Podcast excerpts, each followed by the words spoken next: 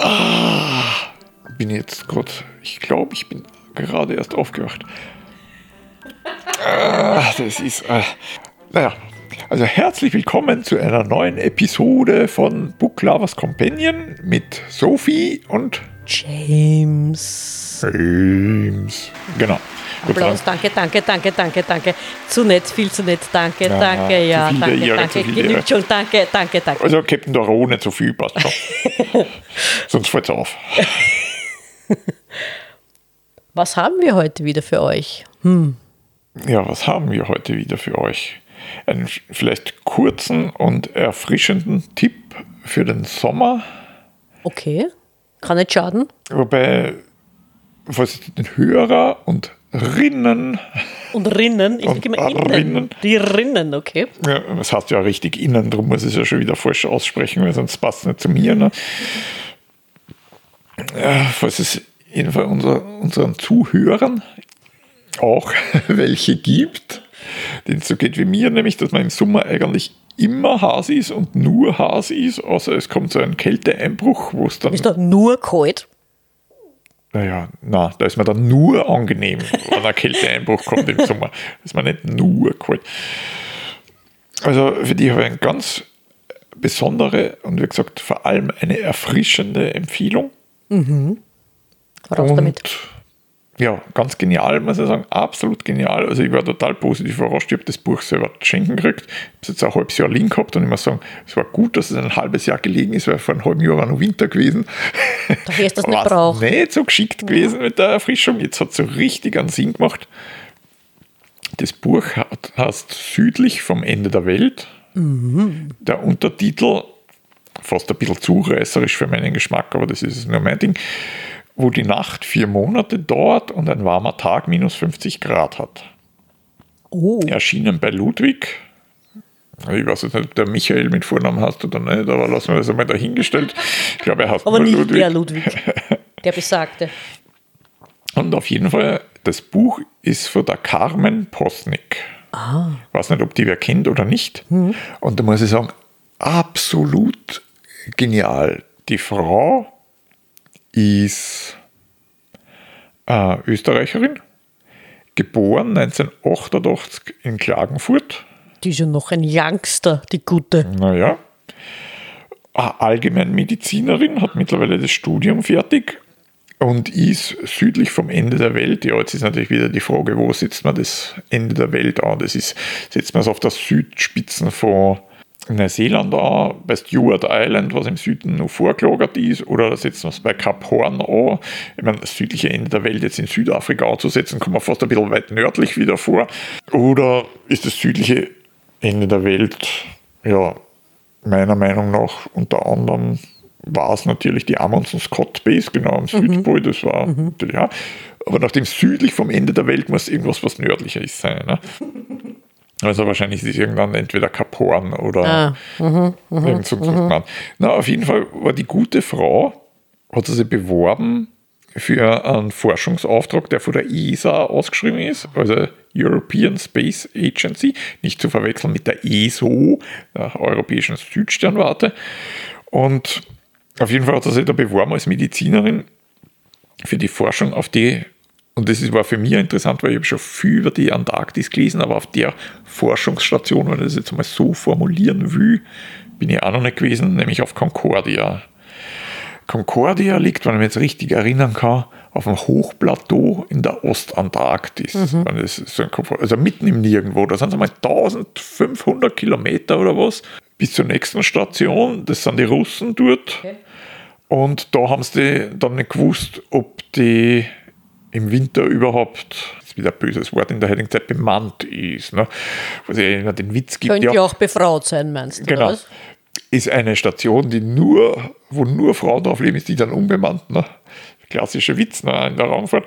Na, auf jeden Fall die Concordia-Station, ja, heißt eben so, weil es von Italienern und Franzosen gemeinsam Verstehe, betrieben wird. verstehe. Und das sind zwar so, schaut irgendwie wirklich ganz nett aus, das sind zwar so runde Türme, Mhm. die unten quasi im Erdgeschoss, was natürlich Ja. wegen Eis und Schnee quasi in der Höhe vom Ja. ersten Stock liegt, durch einen Gang verbunden waren. Ja, und sie, das Buch fängt ihm an schon beim Auswahlverfahren oder wie es dann die Nachricht, ich meine, sie hat sich dann halt einfach beworben, wie es so oft ist, immer wenn du da nichts erwartest, äh, dann kommt oft was außer dabei. Mhm. Ne? Und dann ist schon dort eingeladen worden und ich meine, absolut genial. Ich meine, die Frau macht schon Sachen, wo ich sage, ja, das hätte ich auch gern gemacht. Zum Beispiel ist die ins DLR eingeladen worden in Deutschland, Deutsche Luft- und Raumfahrt. Mhm. Ah, und ich weiß nicht, haben es dort, hat es dort die Einschulung gekriegt auf einen Soyuz-Simulator, weil das war dann auch später eine Aufgabe in der Antarktis da regelmäßig mit ihren anderen Mitbewohnerinnen. Mhm.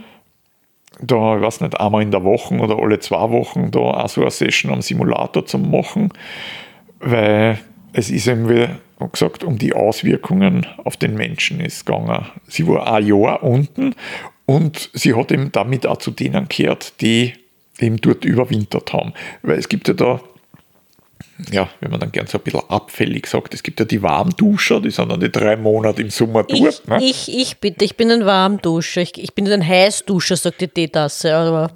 Naja, dann musst du, wenn du im Sommer ans Nordkap fährst, ist mittlerweile hat du da 32 Grad, bis du wieder aufgehoben durch. Ne? Passt. Naja, auf jeden Fall. Wo war ich jetzt? Auswirkungen auf den Körper. Ah ja, genau, Auswirkungen war das Thema. Die die Lage von der Station ist ja total interessant, weil sie liegt ja weder an der Küste, wie McMurdo zum Beispiel und manche andere Stationen, zum Beispiel andere italienische gibt es ja auch, die liegt an der Küste, dort ist sie zum Beispiel hingeflogen. Die heißt Miro Zucchelli oder keine Ahnung, wie man die Station ausspricht, liegt am Rossmeer. Und dann gibt es natürlich die klassische Station, die Amis am Südpol, das ist ja natürlich rein amerikanisch. Und da gibt es ja nur die Neumeier 3 von den Deutschen, die ist auch irgendwo so an der Nähe, ich weiß nicht, am Rand der Antarktis auf jeden mhm. Fall. Okay. Also nicht, nicht so weit vom Wasser entfernt, wobei nicht so weit natürlich dort immer relativ zum Sehen ist. Ne? Auf jeden Fall, die Station ist mitten im Nirgendwo auf dem Hochplateau. Und das Hochplateau liegt wo man das weiß auch nicht jeder. Ne? Ich habe zwar gewusst, dass der Südpol auch einiges höher liegt, aber das Hochplateau tut es 3200 Meter über normal Null sozusagen. Und dadurch, dass wieder total interessant physikalisches Gesetz offensichtlich bei einer rotierenden Erde, dadurch, mhm. dass das rotiert mit der Atmosphäre, jetzt ist der Luftdruck an den Polen geringer, habe ich gelesen. Mhm. Aha. Jetzt hast du dann nicht einen Luftdruck wie bei uns auf 3200 mhm. Meter, sondern du hast dort an, wie wenn es auf 3800 Meter warst. Und dort der Langzeitaufenthalt in einer Gegend, die bis auf die Farbe auch der Maß sein konnte ne? und bis auf die Atmosphäre yeah. natürlich, yeah. ne, wenn es rausgeht. Ja, und ihr Dings war halt nicht nur natürlich die psychischen yeah. Ding, die sie total interessant beschreibt. Ja. Also sie schreibt immer, wenn es mit netten Kollegen und so irgendwas äh, Erfahrungen gemacht hat oder die irgendwas geholfen hat oder sie einer geholfen hat und Dings. Und dann gibt es so Passagen drin, die sind anonymisiert, wo es dann nur schreibt, ein Kollege zum Beispiel Dings, aha, aha. wo zum Beispiel wirklich wer auszuckt oder und sie schreibt da, ah ja, ich weiß, es ist natürlich schwer vorstellbar, dass wegen Kleinigkeiten, was, mhm. es passiert irgendeine Kleinigkeit, es fällt irgendwem was an und irgendwer steht auf und rammt es weg und dann kommt da Schreierei außer ja und du hast noch nie was weggerammt und man muss da immer alles nachrahmen, was normalerweise eigentlich kein Thema war, aber nach vier, fünf Monaten dort und da ist dann natürlich finster auch schon, du bist dann schon in der ja. Polarnacht drin ja. und von, allein von dem her stelle ich mir das auch für sich selber, ne? weil man weiß, Mann und auch Frau wissen nicht immer, was, wie sie auf was reagieren. Ja. Ne? Du weißt nicht, wie du jetzt in einer so einer Extremsituation reagierst. Ne? Ich meine, du kannst zwar andere psychologischen Tests absolvieren und die können ja. sagen, ja, ist okay oder ist weniger okay. Ne? Ja. Und die Frau ist mir auf jeden Fall total stabil vorgekommen, ne? weil was die beobachtet hat und sie hat dann auch Sachen, wo es andere schon eskalieren haben lassen, hat sie noch immer beschwichtigt und so und ich denke mir, da musst du wirklich selber gut beieinander sein, dass du das überhaupt noch machen kannst ne? Ja. in so einer Situation. Naja, auf jeden Fall ich finde das, na, alles. Und am Anfang will es ja nur, wie es dann hinkommt, sind, glaube ich, mit der italienischen Air Force hingeflogen mit einer Hercules C-130 von Äh, Neuseeland natürlich, weil mhm. der Weg relativ kurz Anführungszeichen wieder relativ kurz ist. Und vorher waren sie im International Antarctic Center in Christchurch. Ja, waren wir auch schon mal. Dort haben sie eine Polarausrüstung gekriegt, die ganzen Parkas und das Zeugs, weil die sind wirklich ausgerüstet dafür. Naja, und dann fliegen sie mit der C130 runter und äh, wirklich gut beschrieben. Die sind in der ersten Reihe gesessen und sie hat sich gefreut, dass da noch eine erste Reihe frei war, obwohl es natürlich eher Cargo-Maschine war. Ja. Und dann ist draufgekommen, warum der da alles frei war, weil gleich davor sind die zwei Küben gestanden, das war mit also einem Vorhang rundherum und das war quasi das Klo für den 8-Stunden-Flug bis zum Rossmeer, bis zur ersten italienischen Station. Und von dort sind sie dann nochmal weiter mit einer kleinen Maschine, nochmal vier Stunden reine Flugzeit bis zur Concordia-Station. Und ja, sie sind ja da nur im Sommer, logischerweise, weil Flugzeuge gingen da nur im Sommer. Und dann haben sie natürlich schon gewartet darauf, dass die anderen alle, weil es hat da ein Containerdorf gibt es außerhalb, wo die ganzen Wissenschaftler äh, im Sommer dort sind, weil das sind ja, ich weiß jetzt nicht, sind es 80, 90 oder mhm. was die da im Sommer dort sind. Also im Winter waren es mit ihr, waren es 13. Das ist nicht viel, ne? Das heißt, außer ihr nur zwölf Personen und davor war nur eine einzige Frau außer ihr. Das war so ungefähr die Ding. Alle relativ, naja, relativ jung. Ich glaube, der Ödere war auch schon so 50, 55 mhm. in der Gegend, das war mhm. der Öderste. Und die jüngste, glaube ich, war ihre Kollegin oder was mit 23. Ja. Und dazwischen halt so viel um die 30 und so. Ne? Und schon eine interessante Mischung. Ne? Und sie schreibt halt dann natürlich, ah ja, Englisch, ich meine, die hat natürlich auch den riesen Vorteil gehabt, ich weiß jetzt nicht, in der Sprache hat es gut kennen, Französisch mhm. oder Italienisch, mhm. eine von den zwei zumindest. Ja, ne? ja. Aber ich meine, dass die Station überhaupt funktioniert, weil sie schreibt dann, ey, ja, Englisch kennen auch nicht so viel. Die Franzosen kennen wieder nicht so viel Italienisch, die Italiener wieder nicht viel Dings. Ja. Ne? Und sie hat dann eh aber auch, ich meine, eh lustig, weil was machst du dort in der Freizeit? Ne? Dann haben sie eh schon Sprachkurse angehalten und Dings. Und der absolute Wahnsinn für sie waren aber bei ihren Versuche, und das waren eigentlich in erster Linie Blutproben und Urinproben, ne? Mhm. da war die Teilnahme freiwillig obwohl die ESA sie extra engagiert hat für den Job, ja. war die Teilnahme freiwillig. Jetzt war sie natürlich auch immer bemüht, dass das jetzt mit allen Leuten gut steht. Ne? Ja. Und ja, dass die da bei ihre Experimente mitnehmen. Und der Soyuz-Simulator, das war auch Dings, dass, mhm. ja, wir schneiden die Leute an, was, ich meine, das wird dann eh elektronisch aufzeichnen und so. Ne? Und es hat dann auch so Antarktis-Olympiade oder irgendwas schreibt es was, also um Geschicklichkeitsdings und auch, okay. ich weiß nicht, das war glaube ich auch sportlich, ist da um irgendwelche Trainingseinheiten, die man indoor oder so machen kann, ich weiß halt nicht mehr genau. Ne? Und sie hat gesagt, sie hat das Gefühl gehabt, sie waren wirklich super beieinander. Ne? Und dann hat sie außergestellt vor der ganzen Antarktis, wo halt bemannte Stationen waren um die Zeit, haben sie am schlechtesten angeschnitten.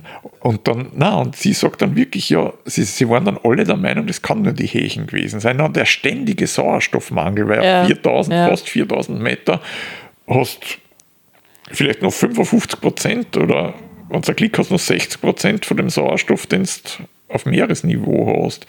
Und dadurch, dass das über zwölf Monate gegangen ist, da waren die auch bestrebt, dass die sehen, ja, in die ersten Monate waren relativ viele Tests und dann ist nur alle zwei Wochen bis vier Wochen ist dann nur getestet worden.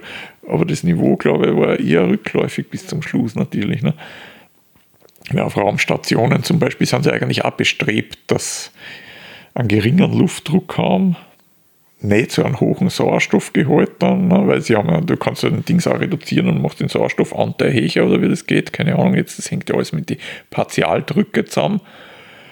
Aber dann hast du das Apollo 1 zum Beispiel. Apollo 1 ist ja damals abbrennt bzw. explodiert auf der Startrampe, weil es eine reine Sauerstoffatmosphäre gehabt hat. Da brauchst du dann natürlich, ja, weil es ein Test war, weil sie den Druck dazu auch noch erhöht haben. Das heißt, das war sowieso dann das Fatale daran. Aber ja, aber diese Teststation oder diese Forschung, ja. auf die die ESA sie geschickt hat, weil du gesagt hast, naja, die Umgebung dort ist jetzt nicht, außer von der Farbe her, jetzt nicht so viel anders vom, vom Mars und, aus, und wenn ich rausgehe, ist natürlich auch anders. Direkt, ja. Also, aber ist das, ist das der Hintergrund? Dass man schaut, wie wäre, was wäre, wenn ich jetzt Leute tatsächlich auf den Mars schicken würde? Ist naja. das der Hintergrund? Sagen wir so, es war ein Teil des Ding. Wie gesagt, das eine war die Anpassung an die Höhe. Mhm. Und das schaust, wird es immer auf Konzentration und auf Leistungsfähigkeit und nicht nur körperlich, sondern eben auch, wie gesagt, darum haben sie das mit dem Simulator gehabt, ja. was wirklich auch mit dem Joystick da das Andocken üben ja. auf einer fiktiven Raumstation. Ne? Und das andere ist natürlich das klassische Mast-Szenario. Ne? Du bist mit ein paar Leuten beieinander, ein Jahr und bist eigentlich oder in dem Fall einen Monat, ja. bis die anderen wiederkommen und bist total abgeschieden ne, im Winter, ja. wo es dann nur finster ist. Und ja, ich weiß nicht, irgendwo, glaube ich, ist es ja in Amerika oder irgendwo gibt es ja auch schon so ein Experiment, wo es so, ein, ich glaube, die Mars Society vom Robert Zubrin, die haben da auch irgend so, äh, ja, so wie es sich eine Maßbasis halt immer vorstellen, so ein Kuppelbau yeah. sozusagen, wo immer sechs Personen, glaube ich, permanent drin sind und die auch, wenn sie rausgehen, eigentlich nur, draußen sind nur Steine und Dings, also das hat bis auf die Atmosphäre eigentlich wieder optisch mehr mit Maß zu tun wie die Antarktis. Und die gehen auch, wenn sie rausgehen, dort nur mit Raumanzug raus. Also genauso wie Dings, sie leben drin in dem abgeschlossenen Habitat mhm. und wenn sie rausgehen, müssen sie einen Raumanzug ja. anziehen. Obwohl das, glaube ich, aber wieder zeitmäßig viel kürzer machen. Ne? Ja. Und dann hat es ja damals auch ein gewisses Maß 500 Projekt gegeben, wo die 500 Tage in so Zylinder eingesperrt waren.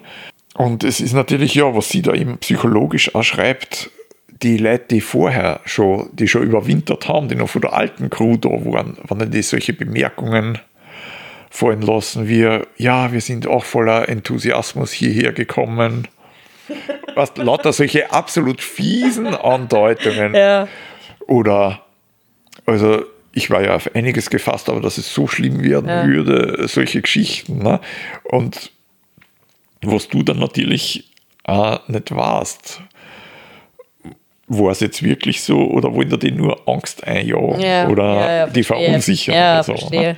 Auf jeden Fall absolut lesenswertes Buch, egal was man sich, für was man sich jetzt interessiert, ob man sich für Antarktis, Abenteuer oder die Psychologie des Menschen oder so interessiert. Also ich habe das Buch total kurzweilig und spannend gefunden, muss ich mhm. sagen. Und mhm. mir ist jetzt nur letzte Woche, wie es da so heiß gewesen ist, ist mir eingefallen, wie sie Mitwinter gefeiert haben. Und in meinem Kalender habe ich am 21. Juli groß Mitwinter aufgeschrieben.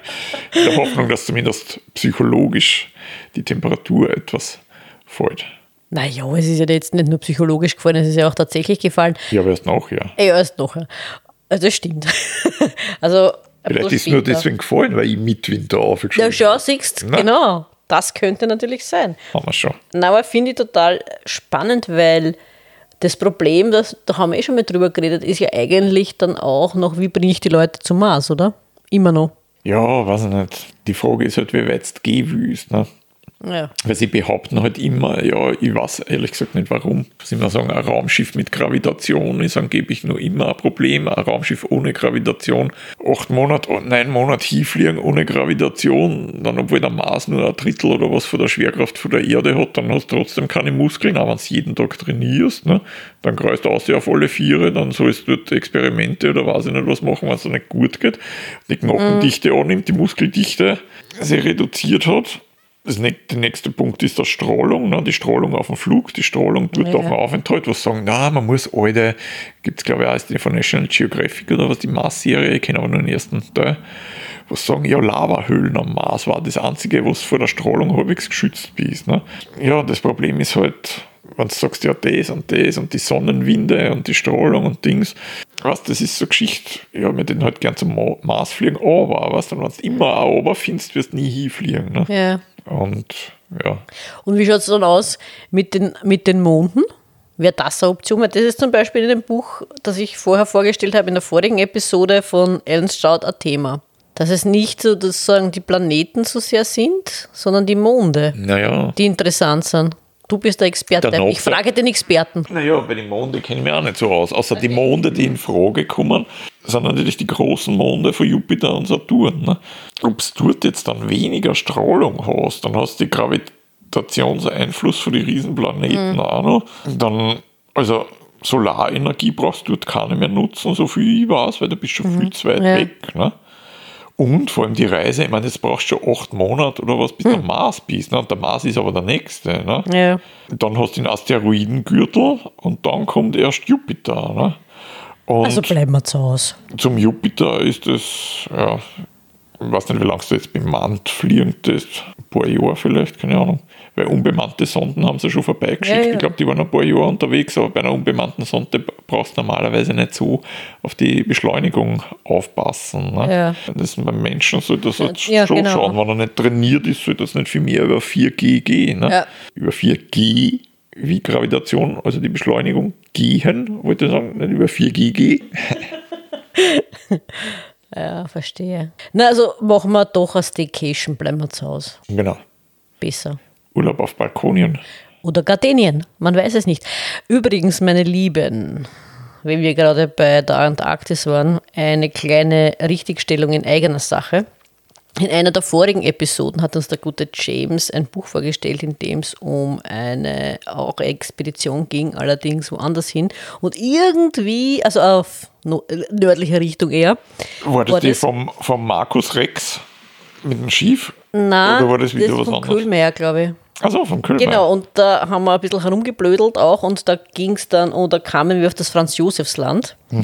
Und ich habe den Fauxpas begangen und gesagt, naja, das war dann quasi unsere einzige Kolonie und die Pinguine dürfen wir dann einlassen. Es Das wären, die, es wären die Polarbären gewesen. Das ist allerdings ein Fauxpas, ja, muss ich da recht geben. Ja, das ist nämlich, das, wie gesagt, das wären die Polarbären wären es gewesen, die wir, die wir, denen wir Aufenthalt quasi oder einen, einen Pass ausstellen dürfen, weil das Franz-Josefs-Land ist die andere Richtung. Ja, genau. Darum Nämlich- diese absoluten Grenzregionen auf unserem Planeten Ja. sind halt nur was für Experten. Genau. Und diesen sollte man es auch überlassen. Also in diesem Sinne, einen schönen, kühlen Sommer wünschen wir euch. Ja, am Pool, am See oder wo auch immer, vor der Klimaanlage, zu Hause, Hinterm Cocktail. auf jeden Fall, mit Gin und was dazugehört. Und bis zum nächsten Mal, wenn wir uns wieder hören bei Book Lovers Companion. Ciao, ciao. Tschüss.